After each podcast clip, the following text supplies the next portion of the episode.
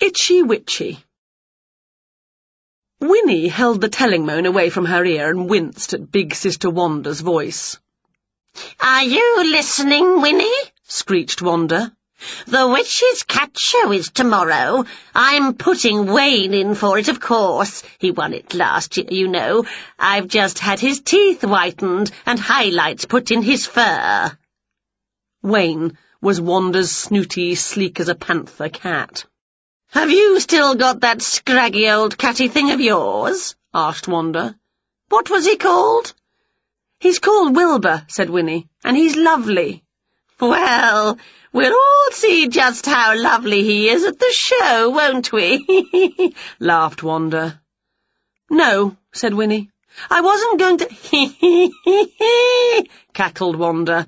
I knew it. I said to Wayne, I said, I bet Winnie won't dare to put that Wilbur in for the show because she knows very well he'll come bottom of the whole thing. Hee hee, I just knew it. Winnie glared at the telling moan. Well, you knew wrong, Wanda the Witch, she said. The only bottom thing at the show will be your Wayne winning the competition for the cat who has the witch with the biggest bottom. Yours. Wilbur will be in the show, and he might just win it, so there. Winnie slammed down the telling moan. Then she chewed a nail. Oh, banana bandages, she said to herself. Winnie the Witch, whatever have you gone and done now? Winnie looked at Wilbur lying happily in the sun. There was a spider's web stuck between Wilbur's ears. There was a bald patch on his back where he'd rolled around on hot tar, and it had pulled some of his fur off. There was some pond slime hanging from his tail, and flies were hovering over him in a way that suggested that he might not be smelling very fresh at the moment. Winnie found a pair of shark fin scissors, some carpet shampoo, a big bottle of skunk scent, a brush, a comb, some slug slime hair gel, some gizzard glue, and a ball of black wool. And she took them all outside. Oh, Wilbur, she called. Wilbur opened one eye. Come to Winnie, Wilbur, called Winnie. Wilbur's ears went flat onto his head.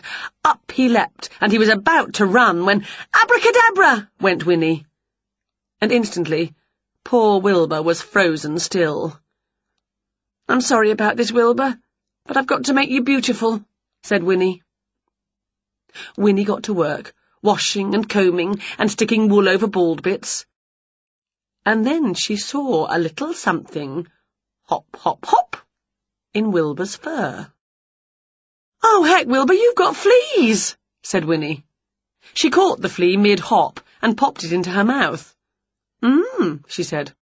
Quite tasty in a tickle your taste buds kind of way. But I don't think they give you a prize at the show if you've got fleas. Come on, Wilbur. We're off to the vet's to get you some flea treatment, said Winnie. Winnie unfroze Wilbur once he was inside the carrying box. It's horrible being in a box. There's nowhere to hide. Wilbur felt the jolting and swaying as Winnie got off her broomstick and carried the box into the surgery. Then he smelt that vetty smell. Meow, he wailed miserably. My goodness, said the vet. When did this animal last see a vet? Oh, ages ago, said Winnie. He hates vets. Meow, went Wilbur. Then he showed just how much he hated vets by scrabbling up this one and sitting on his head. He took off the vet's toupee when Winnie lifted him down. Is that an animal that went up and died there? asked Winnie. The vet squirted stuff onto Wilbur to get rid of the fleas. The fleas march, hopped, cough, sneeze, down off Wilbur, and onto Winnie and the vet. Itch, itch, scratch. No, said the vet. Itch, scratch. This cat needs injections for cat flu, and cat cold, and cat sore throat, and cat ingrowing toenails, and cat tennis elbow. Are you sure? said Winnie. How much will that cost?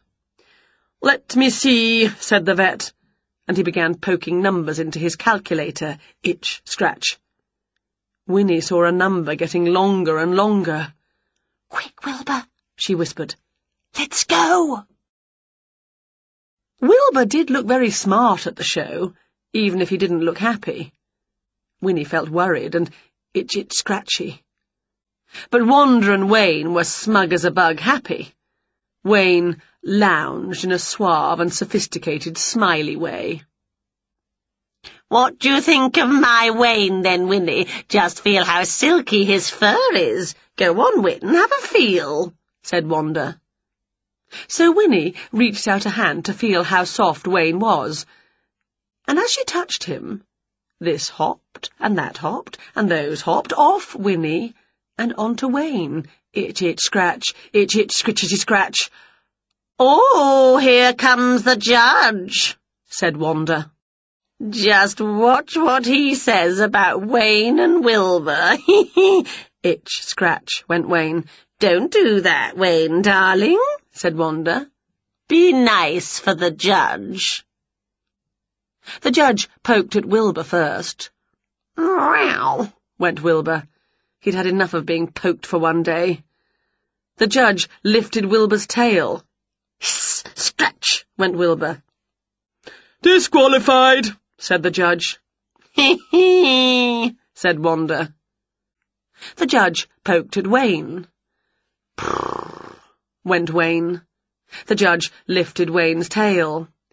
Prrr, smarm, went Wayne. Very nice indeed, said the judge. But just then, itch, went Wayne. Itch, itch, scratch, scratch. And then the judge felt an itch and began to scratch. Oh! he shouted, snatching his hands away from Wayne. This cat has got fleas! He was about to disqualify Wayne, but there was no need to, because everybody was disqualifying themselves, running and shoving to get away from the fleas and the show. What a lot of fuss over a few fleas, said Winnie, happily scratching herself. Call themselves witches? Come on, let's go home, Wilbur. Back home, Wilbur rolled in the grass to get himself back to himself. Here's a rosette for you, said Winnie, and she fixed a dried tarantula to his ear. It's for being the best cat for me. Prrrr, said Wilbur proudly. They sat and ate squashed flea biscuits, and all the fleas that had fled to Winnie's head hopped back onto Wilbur, because Wilbur tasted nicer if you were a flea. And so all the fleas were back home too. Except for one adventurous flea who had hopped onto Wayne and then onto Wanda because he liked the taste of her hairspray. So Wanda was going itch, itch, scritchety, scratch. Hee hee.